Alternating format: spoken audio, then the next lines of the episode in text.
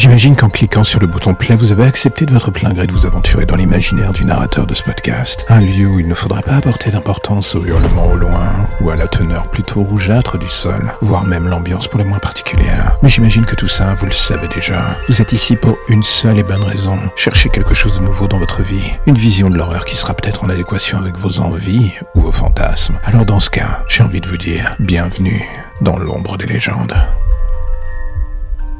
Dans la jungle des légendes du net, il y en a une qui refait surface de temps en temps d'une décennie à l'autre, celle d'un mythe bizarre autour d'un livre qui est en fait une prison des âmes. La légende débuta il y a plus d'un siècle dans notre beau pays. Une histoire autour d'un homme qui avait créé un appareil photo d'une nature plus ou moins particulière. Le genre qui immortalise non pas juste votre portrait, mais vous vole aussi votre âme, votre essence, et vous fait passer de vie à trépas quasi immédiatement dans le monde réel, une fois que la photo est prise. Le hic est que vous êtes toujours vivant, du moins sur cette photo, et que comme des dizaines de victimes, vous êtes un prisonnier de ce livre qui n'est autre que son album photos. Une prison des âmes en quelque sorte. Mais dans quel but? Là encore, des dizaines de rumeurs ont couru pendant des années. La plus tenace était que celui qui détiendrait ce livre pourrait atteindre la vie éternelle. Le stratagème était simple. Chaque photo prise et dévorée vous offrant l'essence de la vie de la personne dessus. Plus vous nourrissez le livre, plus il vous tiendra en vie en échange. Une sorte d'alliance contre nature entre vous et cette chose. Car là aussi, la nature même de ce livre est sujette à débat. Certains disent qu'il est tout simplement une porte entre l'enfer et notre monde. D'autres, un mythe. D'autres encore l'ont vu pendant la Seconde Guerre mondiale.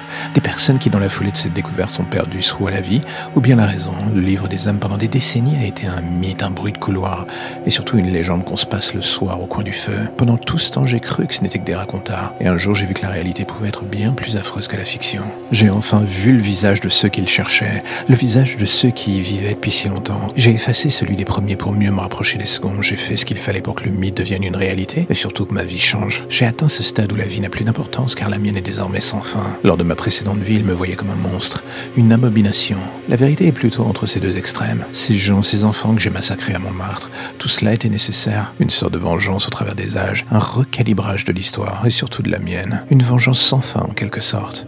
Mais aujourd'hui, je dois admettre que ce livre m'a changé. Ma vengeance, ma première vie, tout ça n'était qu'un galop d'essai. Je suis revenu d'entre les morts avec un regard plutôt nouveau sur la vie. Et la beauté dans tout cela, et que ce livre qui est désormais mien, possède tellement de pages vides, que je sais au plus profond de moi que nous allons écrire ensemble des chapitres magnifiques de cette histoire à venir. J'ai tellement hâte de goûter votre âme.